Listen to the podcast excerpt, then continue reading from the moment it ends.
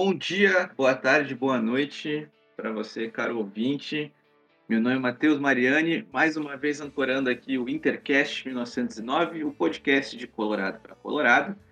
Hoje estamos num momento muito especial, retomando um quadro muito bacana. O pessoal que nos acompanha mais tempo vai lembrar. Hoje estamos retomando o Intercast Convida, onde a gente traz é, pessoas conhecidas do meio colorado para falar sobre Inter, sobre suas experiências pessoais, contarem algumas histórias e sair um pouco da, do nosso conteúdo de, de pré-jogo, pós-jogo é, e, e, variar um pouco aquilo que a gente compartilha com vocês. É, hoje estou aqui com o Ed e a Laura, meus colegas de, de Intercast, e o nosso convidado de hoje, presença ilustríssima, Nando Rocha, conhecidíssimo aí na, no meio da torcida colorada.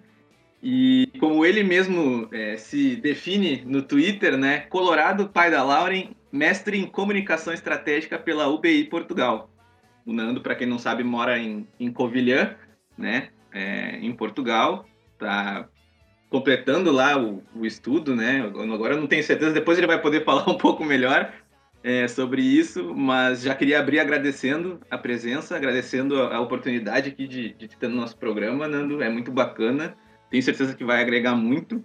E vou passar para as apresentações aí dos, dos, meus colegas e logo depois a gente já vai perguntar, né, para tu falar um pouco sobre ti, então tu já vai poder te apresentar respondendo. Então, passa a palavra agora para o Ed, que vai, vai abrir os trabalhos. Bom dia, boa tarde, boa noite, então, para todo mundo que está nos ouvindo. Uh, eu sou o Ed, já fiz aqui o, o primeiro podcast do Retorno e estamos aqui hoje para falar com o Nando, bater um papo legal e tenho certeza que, que a gente vai, vai conseguir fazer um, um programa legal aqui hoje. Oi, gente, bom dia, boa tarde, boa noite, você que está nos ouvindo aí em qualquer momento do seu dia.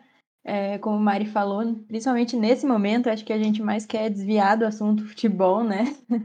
Então, estamos de volta aí com o Intercast Convida, já chamamos o Nando, que muita gente acompanha pelas redes sociais, muita gente gosta do trabalho dele, inclusive nós, né? Senão não teríamos o convidado. Mas estamos aí então, fazer essa, esse retorno do Intercast Convida. Era um quadro que, que quem acompanha o Intercast há mais tempo gostava muito, dava um retorno bacana. Então, agora estamos de volta e estamos felizes por estarmos de volta. Então, primeiramente, agradecer aí o Nando por aceitar estar aqui hoje com a gente, batendo esse papo. E eu queria começar perguntando para ti uh, da tua relação com o Inter. Uh, desde quando tu começou a torcer, o porquê tu começou a torcer, e pedir também para tu contar alguma história tua, alguma história marcante, algum momento que marcante assim para ti com o Inter?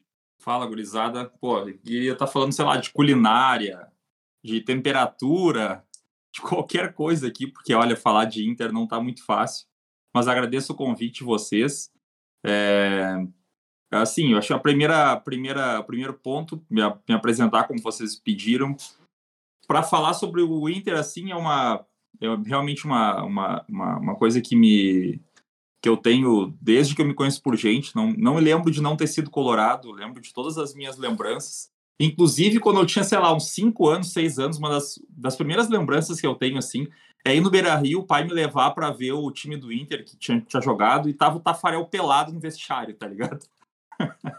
Aí eu, pô, já, ali eu já me lembro, devia ter, sei lá, 5 anos, alguma coisa assim, 6 anos, e me lembro já de estar indo no estádio com meu pai e tudo mais. Então, realmente para mim é bem é, é, o Inter é uma coisa assim muito marcante porque além de tudo me fazia ter esse laço maior com o meu pai né que, que agora já estou longe dele há três quatro anos enfim. E, e então é uma é realmente eu, eu às vezes achava que até um tempo atrás achava que tipo era muito pesado falar amor por um clube de futebol sabe? Sei lá pensar pô mas amor a gente sente por pai, mãe, filho, mulher, marido, sei lá, amigo, mas amor por um clube, por uma instituição, sabe? E depois a gente começa a ver algumas coisas que acontecem conosco, assim, tipo, eu acordar, eu ia até às 5 da manhã para acordar no dia 7, vendo o Inter jogar um, um jogo do galchão, assim, sabe? E a gente começa a ver que aquilo, se não for amor, é muita idiotice. Então é melhor acreditar que seja amor, melhor ficar assim por amor. É, eu moro na Covilhã, aqui em Portugal, já há três, vai fazer três anos. É, e vim para cá fazer o mestrado. Ele era fazer o mestrado e voltar para o Brasil, mas me estendi um pouco mais. Acabei o mestrado, entrei no doutorado em comunicação. E é, é difícil de acompanhar né, o Inter, embora eu sempre acompanhe. É, só é difícil mesmo, mas, mas, mas eu continuo acompanhando.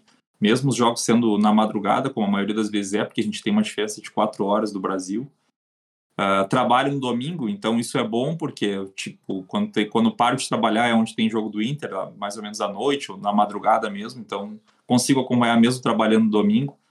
E é isso, velho. Sinto muita falta do, do, do Beira Rio.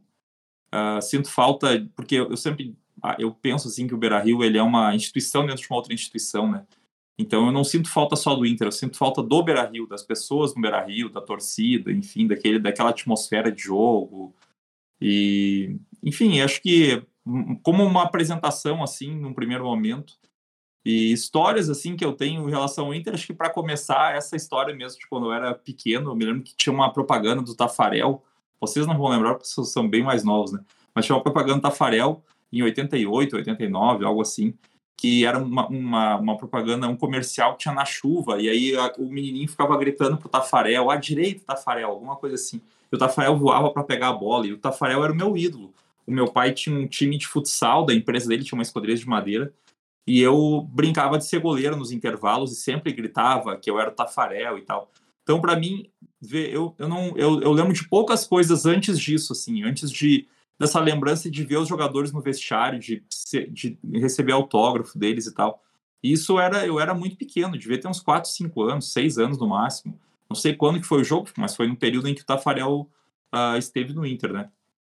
É, e, e, enfim, acho que é, é uma das primeiras lembranças que eu tenho, assim, mais antigas que eu tenho, e já foi associada ao Inter. Bacana, então. É, até você já, já deu uma leve pincelada ali na próxima pergunta, mas eu vou, vou adaptar até porque é uma curiosidade muito grande minha, pessoal.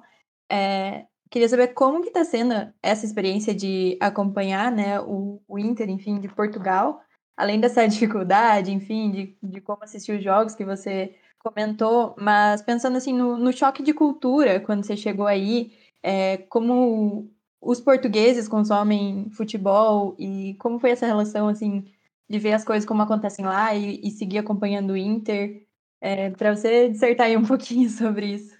É, assim, sabe quando eu cheguei aqui, as pessoas falavam, ah, bah, português gosta muito de futebol. De fato, eles gostam bastante, assim.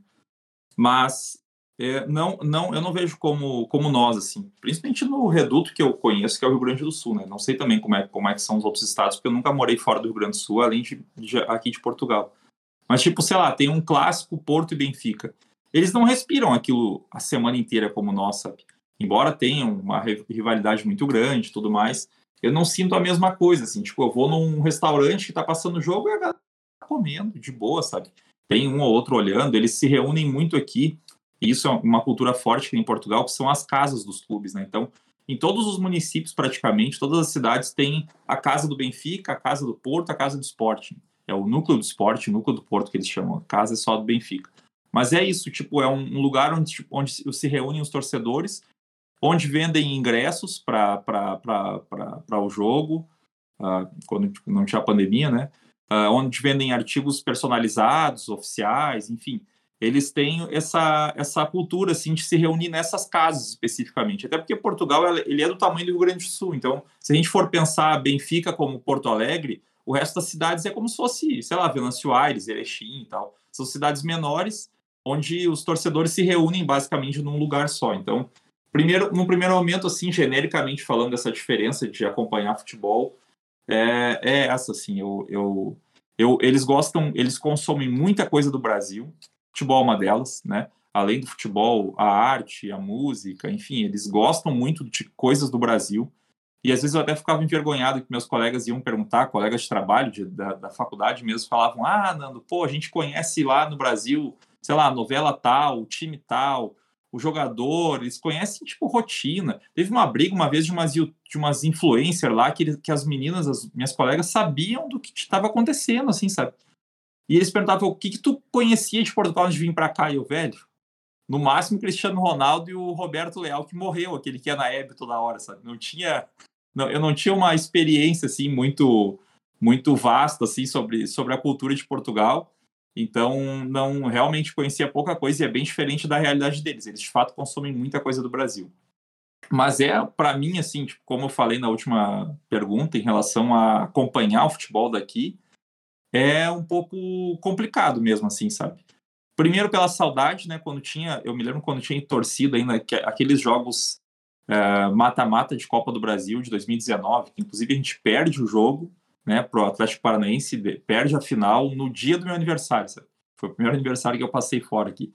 E, e, eu, e eu me lembro daqueles mata-matas, assim, e, tipo, de acompanhar o pré-jogo, ver a, o, o Ruas de Fogo, ver a galera, tipo, se reunindo para ir no jogo mesmo.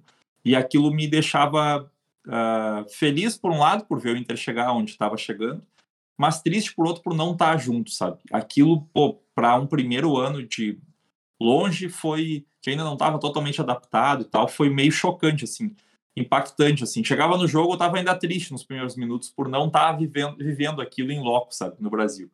Mas depois foi passando e também já um ano e meio que nós não temos público, né? Então a situação para vocês que também têm saudade no Beira Rio é a mesma para mim aqui, que também tem saudade de, de ir no estádio. Né?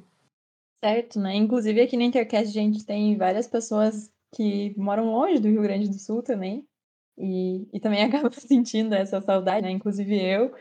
A gente tem pessoal de Santa Catarina, eu que moro aqui no Paraná, tem a Ingrid lá de Fortaleza, tem um menino também em Portugal, o Juno. A maioria, a maioria, não... nem, mora, a maioria nem mora em Porto Alegre até, né? Se a gente for Exato, especificar mais ainda, a maioria do, do, da equipe do projeto nem mora em Porto Alegre. Exato, tem muita gente na região metropolitana, mas tem o Juno também que mora em Portugal, eu só não vou saber te confirmar ainda. Lisboa, o Juno mora em Lisboa. Então, e, e realmente é essa situação de ficar longe, a gente sabe que, que não é tão simples. E, e outra dificuldade também para quem mora longe, e é, eu vou emendar aí na pergunta, é a questão de encontrar outros colorados. Como é que é em Portugal? Você tem contato com mais colorados ou realmente é algo raro de se encontrar? Aqui na cidade, sabe que o ano passado o, o jogo da, do, do Grenal do Fim do Mundo, né, que foi o primeiro, o primeiro jogo da Libertadores, eles, nós nos reunimos aqui entre colorados e gremistas, porque tem uma comunidade gaúcha muito grande na Covilhã, muito grande mesmo. Para vocês terem uma ideia, na turma de doutorado que eu, que eu, que eu participei agora no primeiro ano, eram 15 alunos, dos 15, 14 eram brasileiros, e dos 14 brasileiros, 10 eram gaúchos. Então, tipo, é muito gaúcho, sabe? A gente encontra. A maioria não tinha muita relação com futebol, mas fora isso tem. A gente, eu conheço, assim, sei lá, quatro, cinco, seis colorados aqui que moram na cidade. A gente não consegue mais se reunir para ver jogo, porque primeiro que é tarde aqui, né, um pouco mais complicado tal. Mas naquele Grenal da Libertadores, nós nos reunimos entre colorados e gremistas, fomos num pub daqui, a gente acertou com o, com o cara do pub antes para ele transmitir o jogo, porque aqui eles transmitem muitos jogos, tanto do Brasileirão quanto da Libertadores. E aí, só, tu consegue passar o jogo lá e a gente vai olhar? Não, passo. Aí foi, sei lá, 15, 20 pessoas no, no, neste pub, né?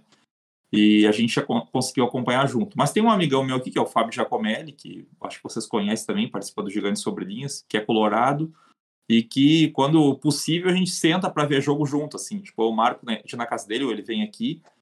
Mas agora eu trabalhando no domingo já há mais de ano, é um pouco mais difícil. Quando pega um jogo de dia de semana, já é um jogo à noite, né? Então é mais complicado da gente poder sentar e ver um jogo junto. Mas mas tem, assim, tem. Uh, geralmente, quando chega, chegam gaúchos aqui, a gente acaba ficando sabendo, ou encontra eles pela cidade, ou pela universidade, e aí acaba, acaba criando algum tipo de relação, principalmente no sofrimento pelo Inter, né? Porque eu acho que a dor nos aproxima. Sem dúvida alguma, a dor nos aproxima, então estamos cada vez mais próximos nos tempos recentes. É, até aproveitando assim essa questão de, de aproximar e, e, de se relacionar com, com outros colorados, é, a pergunta agora é, vai ao encontro daquilo que a gente. de um dos motivos da gente ter convidado, né? Porque tu é uma pessoa muito conhecida no meio da torcida, mesmo é, de longe, né? É uma pessoa que muita gente acompanha nas redes sociais, tanto nas transmissões que tu participa, é, no Gigante Sobre Linhas ou em outras plataformas, mas principalmente no Twitter, falando por mim, pelo menos, né? Foi como eu tive, uh, como eu te conheci no meio colorado, pelo menos. E, e, essa pergunta é sobre isso, assim, como é que foi esse, esse processo de, de tu expor tuas opiniões, falar sobre o Inter, e de repente muita gente passou a te ouvir, muita gente passou a te compartilhar, a querer conversar contigo sobre, ao ponto de que hoje tu é uma praticamente uma web celebridade, né? Do meio digital do, do Inter. Como é, como é que foi isso? Como é que, como é que tu, tu assimilou? O que, que tu acha sobre isso? Conta pra nós. Ah, eu, sabe, cara, sei lá, eu acho que, tipo, eu sempre fui muito ligado à comunicação, claro, e tudo mais. Quando eu era pequeno, uh, diferente de agora, que, a gente, que é bem mais fácil ter acesso às informações, né, no mundo digital, mas tinha que estar lá ouvindo rádio. Eu me lembro da programação que tinha em rádio lá, tipo, a Bandeirantes abria às 5 horas, a, a, a Gaúcha Guaíba às 6, aí tinha a Voz do Brasil e depois voltava às 8 com os programas da noite, sempre, tipo, debatendo se o intercontratou. Eu adorava aquele, aquele clima de contratação, aquela coisa toda. E eu me lembro que a Bandeirantes era uma rádio bem interativa. Eles permitiam que, uh, que as pessoas mandassem áudio. Uh, e, ou áudio não, perguntas, né? Tipo, ligava para lá e mandava uma pergunta, ou faz, dava a sua opinião. Uh, tipo assim, tu, tu, citava o que tu queria falar, o teu comentário, a, o produtor transcrevia e eles liam no ar. E eu gostava daquilo, eu gostava de poder dar a minha opinião, de ser ouvido. E a gente criava, mesmo não tendo, não tendo vínculo, mas a gente criava uma relação com outras pessoas que também gostavam daquilo. Então eu me lembro tinha um cara que era o Zecão do Chapéu do Sol, olha só a aleatoriedade, que era um cara que também gostava muito de dar opinião. Então às vezes eu falava alguma coisa num dia, no outro dia ele, ele respondia aquilo, né? Mas cita, me citava, ah, como o Nando falou, o Fernando, na época falava Fernando, o Fernando falou e tal. Então, é, tinha, tinha eu, eu gostava muito da, da minha opinião. Faltava era mesmo um espaço que eu pudesse poder, que eu pudesse é, expressar, me comunicar, enfim, uma, que é uma coisa que eu sempre gostei. O, o, o, o Orkut, eu já gostava das comunidades do Inter lá, participava não muito ativo, tinha uma galera muito mais ativa que participava, que lembra até os, das histórias. Eu era muito mais passivo assim na época, só assistia, pouco dava a minha opinião e tal e gostava de acompanhar dessa maneira. Mas o Twitter surge para mim como uma coisa muito maluca assim. Uh, eu, eu numa das comunidades do, do Orkut li que o Neto havia feito uma, uma crítica ao Inter uh, em 2009, isso, 2010, início de 2010, acho alguma coisa assim, ou do, final de 2009. O Neto fez uma crítica ao Inter lá, tipo, deu um pau no Inter e tal. E eu disse, não, Onde é que eu vou xingar o Neto? Por onde eu vou xingar o Neto? Eu vi que o print era do Twitter. Eu fiquei pesquisando o que é esse Twitter. Primeiro achei uma coisa muito sem graça. Tu escrever meia dúzia de, de palavras ali, não poder botar nada, sabe, não conversa com ninguém e tal. Não, mas eu vou criar um Twitter lá, criei um Twitter, mesmo sem fotos, só com meu nome, só para xingar o Neto. Tanto que os meus primeiros tweets, sei lá, cinco, seis tweets, eram tweets sempre só reiterismo em cima do Neto, que o Neto comentava, eu em cima respondia a ele, assim, sabe? E começou a chegar 2010 ali, a Libertadores e tal. Eu comecei a gostar de, de escrever ali, porque o Twitter era uma coisa mais livre do que estar tá escrevendo em Orkut ou Facebook. Então eu ia lá e escrevia, sabe? Não tinha WhatsApp na época, né, para conversar e tudo. Tinha, no máximo era o MSN, mas tu ia se comunicar, comunicar com uma pessoa só.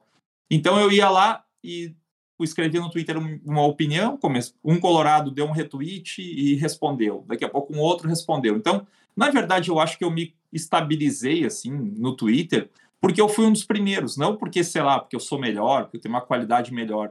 Acho que é porque eu fui realmente um dos primeiros a participar lá, assim, efetivamente. Então, todo Colorado que se tornava meio que um expoente depois disso, eu de alguma maneira conhecia, sabe? É, a gente interagia, então essas menções, assim, talvez tenham foi, foi, foi me dando corpo, assim, é uma coisa que eu sempre gostei de escrever, sempre gostei de fazer texto, sempre gostei de dar minha opinião, então foi uma coisa que acabou acontecendo meio natural, assim, sabe?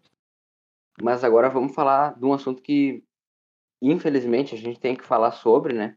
Mas é o momento do Inter e as expectativas para o futuro. O que que tu acha, né? O que que tu acha desse momento que o Inter está vivendo e quais são as tuas expectativas para o trabalho do Aguirre, para Libertadores, para o resto do Campeonato Brasileiro? O que que tu acha que, que o futuro nos reserva? Tá, velho, o que, que eu vou te falar?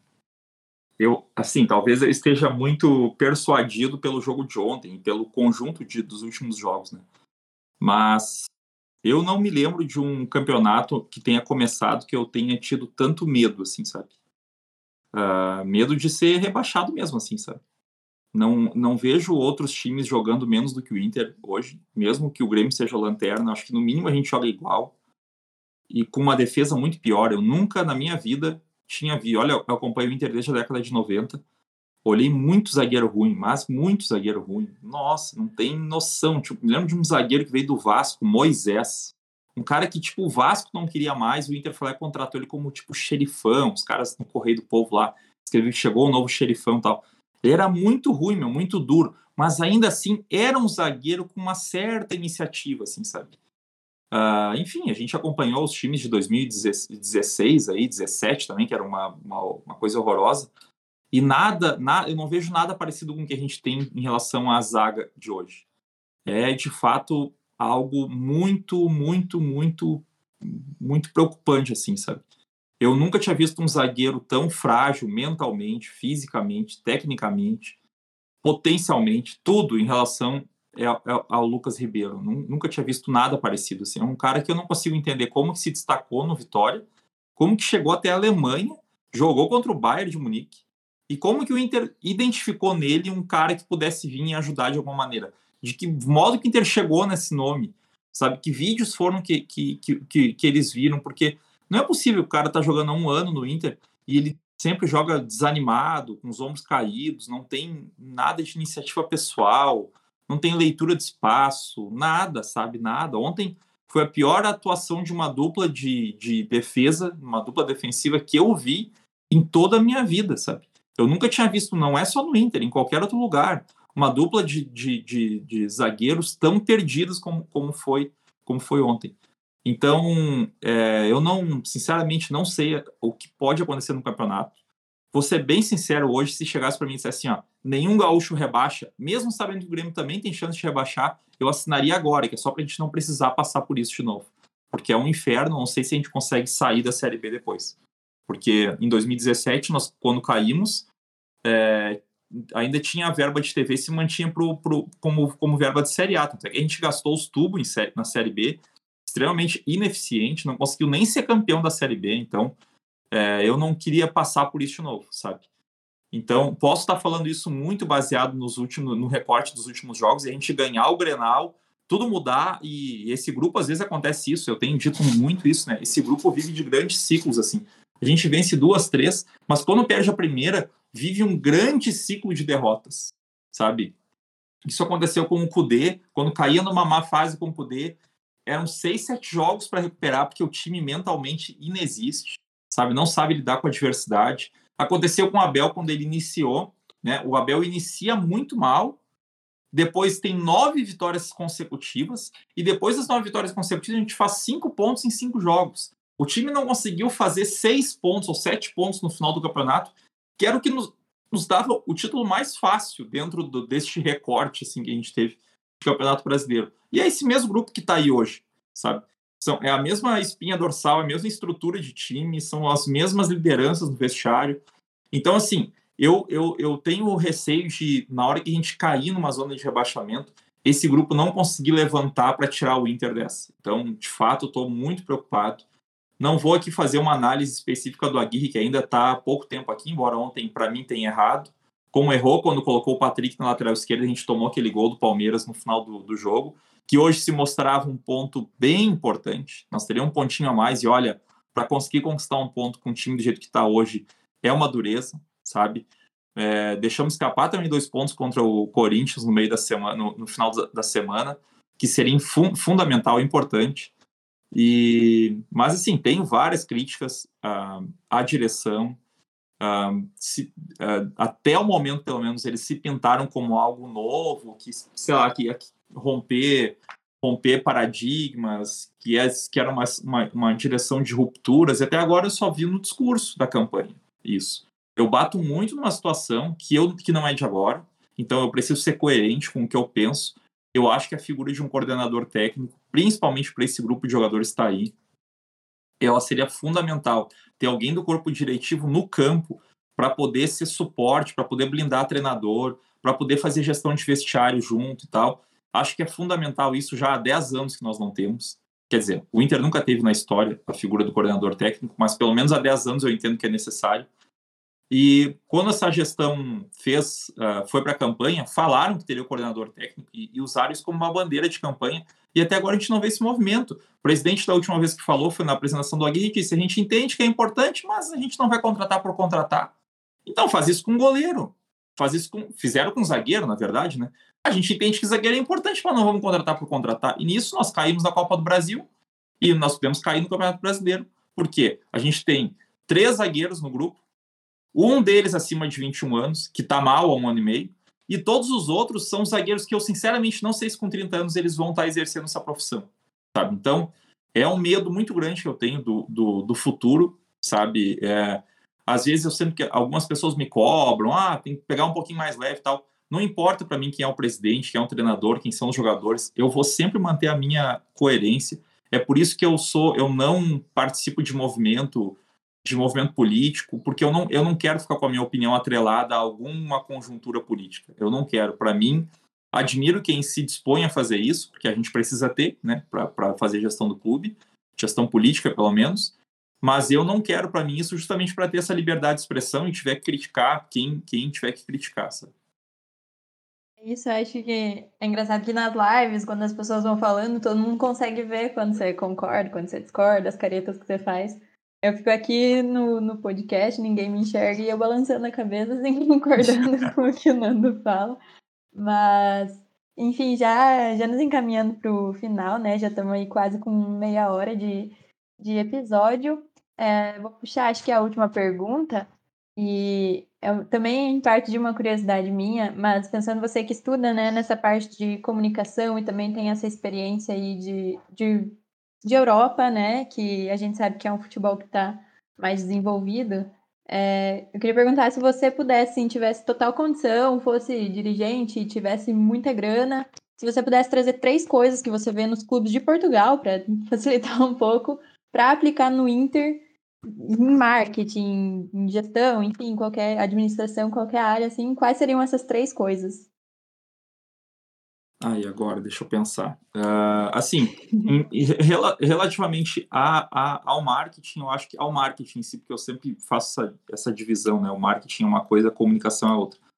O marketing das, dos clubes uh, europeus, eles evidentemente estão muito mais à frente do que o marketing dos clubes brasileiros. Uh, porque a gente trata no Brasil o marketing de uma maneira errada o marketing ele é muito associado à comunicação e o marketing ele tem mais relação com resultados, com, com, com o marketing deveria ser, ser ter mais uma visão uh, econômica e financeira do que propriamente de, de, de imagem de comunicação. Então, às vezes eu, eu vejo assim, ah, mas trazer esse jogador para o clube é marketing. É comunicação, às vezes, né? É presença digital e tudo mais, mas marketing é o que tu vai ter de retorno daquilo. Então eu vejo que os clubes da, da Europa, em relação ao marketing, estão de fato na frente, porque entendem o esporte, o futebol como um entretenimento. E o, e o Brasil ainda está muito uh, associado, uh, conectado ao resultado esportivo. E o resultado esportivo, 90% das vezes, porque em um campeonato de 20 clubes só um ganha, né? Um, então, assim, os outros 19 perdem. Então, se a gente deixar com que os outros 19 fiquem atrelados apenas ao resultado que está dentro de campo, ao resultado esportivo, esses clubes eles vão viver somente do quadro associativo e eventualmente de uma venda de jogador e tal, mas não vão conseguir lucrar como deveriam com o marketing, porque eles estão pensando o clube apenas como uma entidade futebolística e não é. Um clube de futebol ele, ele precisa ser pensado de, de, como um, uma opção de entretenimento, que hoje não o Inter não disputa só com o Grêmio. O Inter disputa com o Fortnite, por exemplo com os meninos que estão surgindo agora, que ao invés de olhar um jogo do Inter, vão jogar videogame, com Minecraft, com essas coisas, entendeu? Então, se tu puder entrar nesse universo também explorar esse universo, para não perder mercado nesse universo, acho que seria interessante. Não tem opções para criança, sabe? Não tem uma historinha, não tem uma storytelling para uma criança, não tem, não tem nada que uma criança diga, ó, oh, ok, eu sou colorado, o que eu posso fazer sendo colorado? Existe algum personagem que, que tem vida, que eu interajo, que eu, sei lá, que existe um desenho, que existe algum tipo de. Não, não existe nada. Então, eu acho que em relação ao marketing, a gente está atrás e os clubes da Europa estão à frente. Vocês, se vocês olharem o, a forma como o, como o Benfica anunciou, anuncia as parcerias deles no estádio, a forma como eles, como eles aproveitam o, o, o estádio para anunciar. Tipo, eles anunciaram a, a parceria com a Emirates fazendo fazendo como se fosse uma, um voo. Então tá todas as, as aeromoças no centro do campo, entra um locutor e anuncia como se o Benfica como se o estádio fosse voar assim, e aí anuncia uma parceria. Então isso é, é branded content, é aproveitar o teu a tua imagem para gerar conteúdo. E aquilo vai viralizar de alguma maneira, vai para o mundo e aquele, e aquele patrocinador vai ganhar de uma outra forma. Então, eu acho que o marketing está atrás. Agora, se a gente for fazer uma, uma, uma diferença em relação à comunicação especificamente, eu não vejo já os, os brasileiros estão atrás. A, inclusive em relação aos portugueses, acho que estão à frente, sabe? Vejo as plataformas digitais com conteúdo mais, é, mais inteligente. Uh, eu estudo aqui muito a, o conteúdo de responsabilidade social, é a minha tese de doutorado, inclusive. Acho que os clubes hoje precisam se posicionar mas não é só ir lá no dia tal e se posicionar botando uma bandeirinha, alguma coisa. Não, é efetivamente fazer algo por aquilo. E vejo uma diferença muito grande. Acho que os clubes brasileiros hoje já se preocupam com a diversidade, já se preocupam com a representatividade, né, com que a mulher, por exemplo, pode representar, o negro, né, enfim, as minorias né, podem representar para o clube embora eu tenha, existe, existem duas vertentes em relação a isso, que, que, que inclusive eu abordo na, na tese, que muitas organizações uh, olham para isso e pensam, ok, aqui tem mais uma maneira de eu faturar, faturar em relação à imagem, faturar em relação a, lá, grana, qualquer outra coisa. E tem uma outra que é um pouco mais, é, assim, utópica, talvez, né? Uh, que, que não é que é simplesmente fazer porque é, é, é o bem mesmo e, é, e, e, precisa ser feito, sabe? Porque as pessoas precisam ter acesso àquilo. E acho que os clubes brasileiros hoje estão à frente pra, da maioria dos clubes da Europa. De Portugal, com certeza, muito à frente, mas da maioria dos clubes da Europa. Uh, eu, eu, eu acho que a gente precisaria potencializar o marketing. Uh, e, e aí nisso entra uma outra ideia que eu já tinha colocado aqui no, no no, no podcast, que são as casas do Benfica que eles têm aqui, que eu acho que a gente poderia perfeitamente adaptar isso para o Inter, por exemplo, é, criando as casas coloradas, alguma coisa assim, que seriam organismos do Inter em cada cidade, pode ser gerido pelo próprio pelo próprio cônsul ou fazendo algum tipo de parceria lá e tal, que o Inter pudesse lucrar com isso, mas que de alguma forma se fizesse presente o Inter enquanto instituição naquele naquele naquela cidade. Porque hoje o que a gente vê é. Eu só concordo do Inter disputar um gauchão, por exemplo, porque pode levar o clube para uma cidade do interior.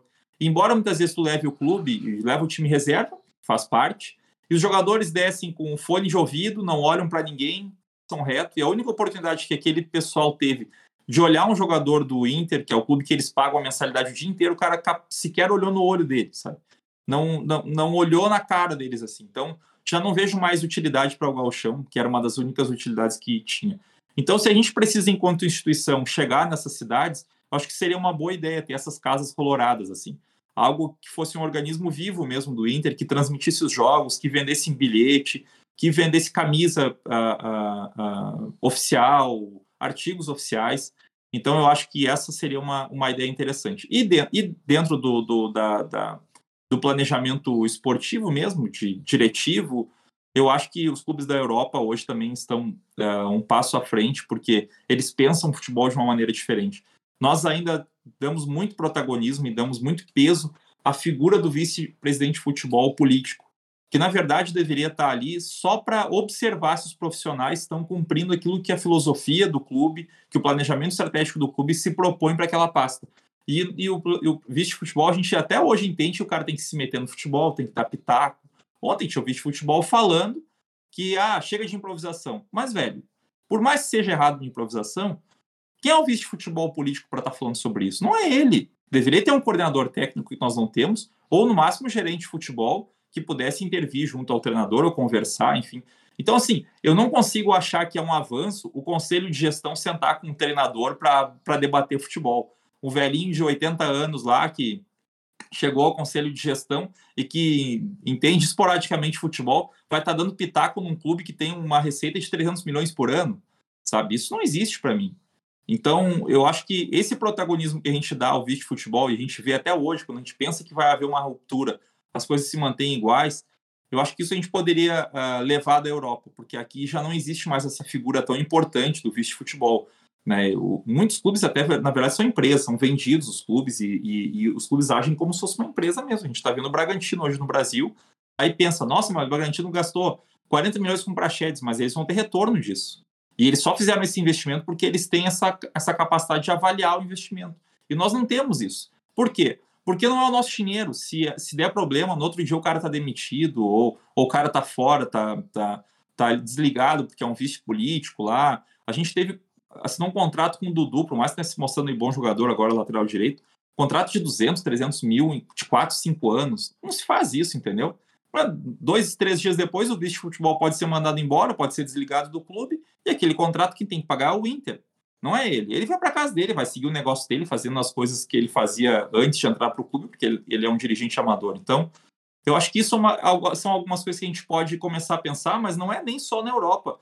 Tem, tem clubes como, por exemplo, o River Plate, que é na América do Sul, que já faz. Tem clubes na Major League, que é uma liga muito recente, que já fazem também. Então, é, nesse sentido, acho que a gente pode começar a se preocupar com o clube com, com esse aspecto muito mais profissional do que a gente pensa hoje.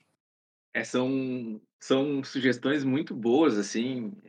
Eu ainda acho que, particularmente no, no quesito do, do gauchão, acho que se fosse trabalhada essa questão do, do, do, tato dos atletas com, com o torcedor do interior, a gente poderia utilizar é, para rodar os jogadores jovens, né, usar um elenco sub-23, é, não, não ter que passar aquela pressão de virar um super campeonato que tem que ganhar com o time titular e aí acaba prejudicando, né? A gente vê aí o, o, Patrick, pelo menos, por exemplo, que vinha fazendo boas partidas, se lesionou contra o Juventude e desde então nunca mais jogou, né? Nunca mais jogou tão bem quanto jogava antes. E ele se lesionou num jogo de gauchão que, para muita gente aqui, valia muita coisa.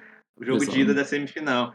Mas eh, não vou me aprofundar, porque a gente já está entrando aqui na, no nosso tempo. Eu recebi, Nando, aqui no ponto eletrônico, a nossa equipe pediu para perguntar para ti, para finalizar assim, em grande estilo, nossa, nosso quadro.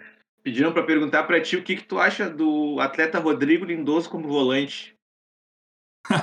Eu tenho várias definições para o Rodrigo Lindoso como volante. Primeiro que o Rodrigo Lindoso me lembra muito, eu sempre falo isso, me lembra muito eu quando ajudo em alguma mudança, sabe? Porque eu não sou, eu sou um cara que quando eu comecei a ver que assim, fisicamente eu não ia valer para muita coisa, eu comecei a pensar um pouco mais, tentar estudar, porque eu não ia ter outro, outra maneira de ganhar a vida que não fosse da, da, daquela forma. E aí, quando algum amigo meu me convidou, ah, vamos fazer uma mudança e tal, eu sou exatamente Rodrigo Lindoso, velho. Eu pareço que estou em todos os lados, parece que eu estou ajudando, mas estou ali carrego uma gaveta, uma almofada, sabe? Pego o videogame do cara para levar para rua enquanto tá eles carregando a máquina de lavar, tá carregando a geladeira, tá carregando a cama. Eu tô ali, tipo assim, parece que eu, parece que eu ajudei um monte, tô cansado, suando no final, mas na verdade ninguém viu que eu tava só carregando as coisinhas leves. E é o Lindoso, o Lindoso parece que tá no campo todo. Mas quando a bola meio que chega perto, ele deixa para outro e tal, então é, é, mais ou menos parecido. E eu sempre eu tenho dito que o Lindoso, ele é o, o volante cloroquina, né? Porque o Lindoso, tanto faz ele estar tá em campo. O Inter vai ganhar ou perder da mesma maneira, com o Lindoso em campo ou não. Porque o Lindoso é o cara aquele que tu escala e tu nunca. E tu, e tu, tipo, ele é tão ineficaz, sabe? Tu pensa que tá fazendo algum tipo de diferença, mas na verdade, cara, dá no mesmo botar ou não botar o Lindoso. Então eu apelidei ele de volante cloroquina. Tá no mesmo tomar pode tomar cloroquina, tomar água de coco, que vai dar a mesma merda, entendeu? E é o, é o Lindoso, cara. Ele estando em campo ou não, primeiro tu não vai ver ele jogando, não vai tocar na bola. E foi nosso capitão né, no final do jogo, né? Completou sete jogos em grande estilo. E, e, segundo que ele vai estar sempre assim, se ele chegar, eventualmente chegar perto do cara, ele vai dar um jeito de sair, mas assim, quando te parar o jogo, ele sai correndo, encosta no bolinho, suando, tipo assim, ó, pô, tô aqui correndo um monte por vocês, tal, você tem que me ajudar aí e tal, mas na real ele não tá fazendo merda nenhuma, sabe? É, senhoras e senhores, este foi Nando Rocha, terminando aí as respostas. É muito bom. Com, com brilhantismo, né? Brilhantismo. É, eu já vou, eu já vou, primeiramente, né, agradecer mais uma vez ao Nando por ter aceitado o nosso convite. É, é muito bacana a gente poder estar tá nesses momentos tão difíceis do clube, é, podendo dar risada e tirar algo bom né, disso que nos, nos une enquanto colorados, seja escrevendo nas redes sociais, seja publicando conteúdos como no Spotify ou em outras, em outras plataformas. É muito bacana a gente poder é, ter esses momentos que eles ajudam a nos lembrar né, que esse clube não é só desgraça, não é só tristeza. A gente está numa fase muito ruim, mas ainda assim a gente consegue é, rir nesses momentos e, e falar de coisa, coisas bem bacanas e, e agregar uns aos outros.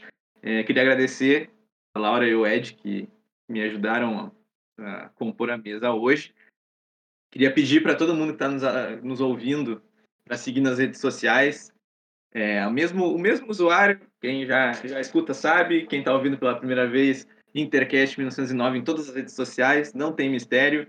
É, quem vai chegar aqui porque o Nando vai pedir, que não ouviu os outros programas, Recomendo muito ouvir o nosso episódio anterior sobre a base feminina. A gente falou do Campeonato Brasileiro Sub-16 feminino, falou um pouco do Campeonato Brasileiro Feminino Sub-18 que está acontecendo agora e não tinha começado ainda quando a gente gravou. Escutem os outros episódios. É, é muito importante a gente ter esse retorno de vocês. É muito importante a gente estar tá com, com, o público presente.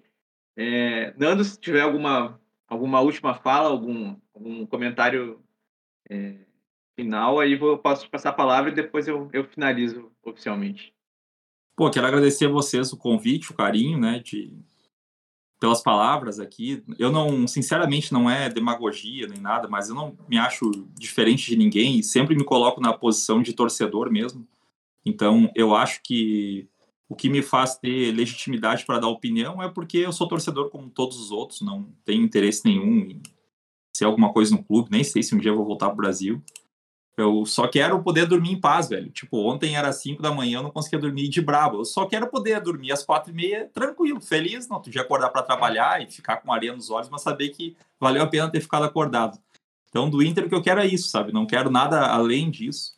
E, e agradecer a vocês pelo convite. Eu sempre falo, assim, tipo, no que depender de mim, o que precisarem para ajudar a divulgar a, a, enfim, a fazer com que mais pessoas conheçam os projetos. Eu acho muito importante para o Inter. Eu acho que tipo a eleição do ano passado mesmo, ela foi decidida nas, na, nos canais identificados, porque antigamente a gente só tinha espaço e só podia ter acesso às informações pela mídia tradicional. E hoje não, hoje uh, os canais identificados eles nos, nos, nos dão essa oportunidade de ter o Inter 24 horas por dia praticamente. Então, na medida que tu faz um trabalho sério, que tu faz um trabalho honesto, aquilo que a grande mídia não, não divulga, e está na delas por, por não divulgar, eu sei que tem uma pegada muito mais comercial do que qualquer, do que social, por exemplo, é, eu acho que a gente precisa encontrar o nosso nicho e, a partir dali, fazer o nosso conteúdo, sabe? Então, é, eu acredito muito aos canais identificados, por exemplo, e até não, não reputo eu como uma das pessoas que tem ajudado muito, que de fato não consigo acompanhar tudo, ao crescimento do, do futebol feminino do Inter porque as meninas que acompanham e que trazem informações e, e tal são, cara, as gurias são demais, assim. É um troço absurdo o quanto que entendem, o quanto que se envolvem com aquilo, assim. E onde que elas têm espaço são nesses canais identificados. Se tivesse que a gente estar tá dependendo de uma rádio normal, uma televisão, ia ser mais difícil. Então, eu, eu sempre procuro, de alguma maneira, ajudar, divulgar, enfim, porque eu acho que tem espaço para todo mundo. E o Inter, enquanto instituição, enquanto clube de futebol, cresce com, com os torcedores sendo ouvidos. Então tá, é, muito obrigado Nando, obrigado Laura, Ed, obrigado a todo mundo que ouviu. Sigam a gente nas nossas redes sociais, continuem acompanhando a plataforma e é o Inter.